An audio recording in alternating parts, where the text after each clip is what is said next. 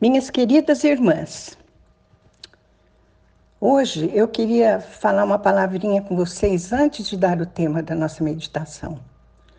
Olha, eu não sabia que a palavra de Deus continha, tantos versículos nos ensinando a lidar com a ira, com a raiva.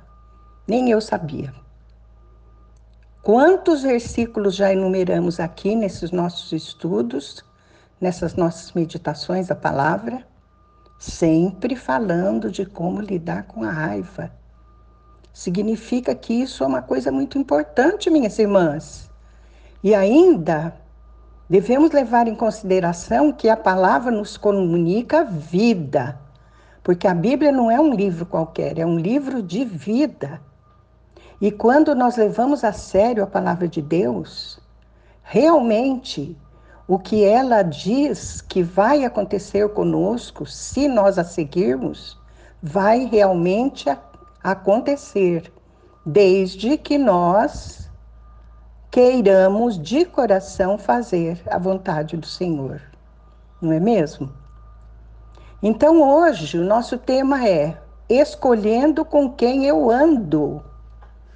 Vejam, a gente não, não diz aquele, não existe um ditado que diz Dize-me com quem andas, eu te direi quem és.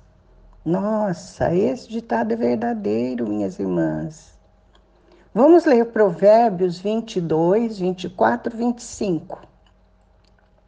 Diz assim: Não se associe com quem vive de mau humor, nem ande em companhia de quem facilmente se ira. Do contrário, você acabará imitando sua conduta essa conduta e cairá em armadilha mortal. Senhor, esta é a tua palavra. Que nós possamos levá-la a sério, Senhor, muito a sério, entendendo o que o Senhor quer nos dizer e pondo em prática os teus ensinamentos. Isto te pedimos em nome de Jesus. Não se associe com quem vive de mau humor. Tem alguém de mau humor aí convivendo com você? Nem ande em companhia de quem facilmente se ira. É aquela pessoa que por qualquer coisinha explode. Tem alguém aí do seu lado assim? Por quê? De tanto andar com pessoas assim mal-humoradas, você vai acabar imitando essa conduta e vai cair numa armadilha mortal, vai se tornar, tornar mal-humorada também. E não sou eu que estou dizendo, é a palavra de Deus. Provérbios 22, 24, 25. Vou fazer umas perguntinhas para nós meditarmos juntas. A raiva é contagiosa? É, ela é sim. Nós podemos ser contaminadas por alguém com raiva? Podemos sim, certamente podemos porque há uma transferência de energia, é contagiosa a raiva. O que devemos fazer então? Escolher bem nossos amigos, levarmos a sério, mudar nosso costumeiro e arraigado estilo de vida, administrar a nossa vida, o nosso estilo de vida de modo apropriado. Nós precisamos, minhas irmãs, nos relacionar bem com pessoas que são pacientes, pessoas que administram bem a raiva, pessoas que agem no controle do Espírito Santo, pessoas que têm o autodomínio. Vejam, este é um dos benefícios da igreja. Porque se estamos numa igreja, nunca estamos sós. Estamos congregando e nos reunindo com pessoas que pensam como nós, que têm a nossa mesma fé, que tomam por é, diretor da sua conduta a palavra de Deus. Isto nos faz pertencermos ao corpo de Cristo. É esta a razão por que devemos nos unir e nos comprometer com a família da igreja. É por isso que devemos pertencer a uma célula.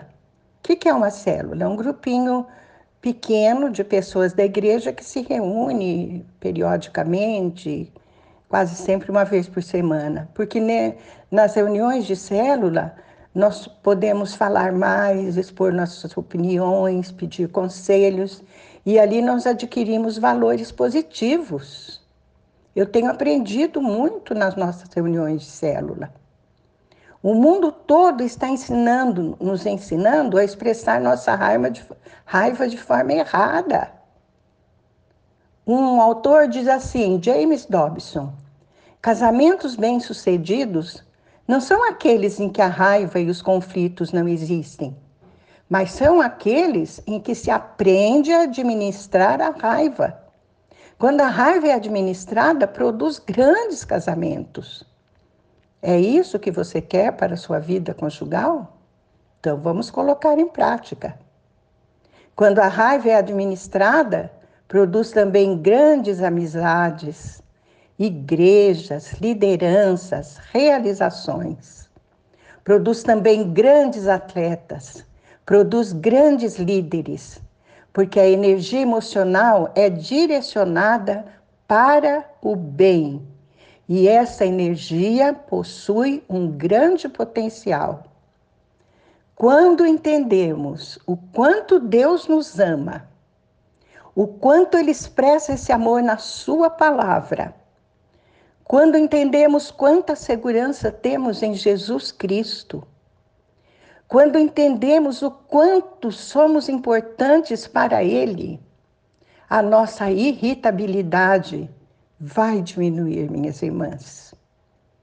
Vamos terminar lendo de novo os mes mesmos versículos que nós mencionamos no início desta meditação.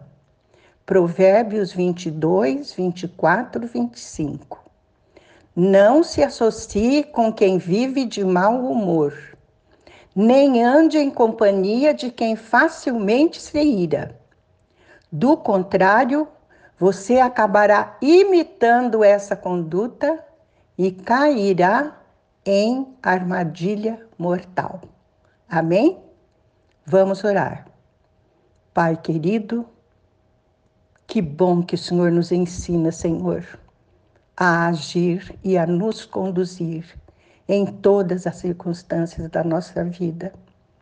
Que bom que hoje, Pai, o Senhor está nos ensinando a controlar a nossa a, raiva, buscando a companhia de pessoas que já a dominaram, pessoas que são controladas pelo Espírito, pessoas que produzem os frutos do Espírito, como a paciência e o autodomínio.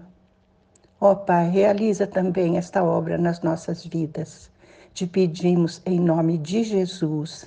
Amém.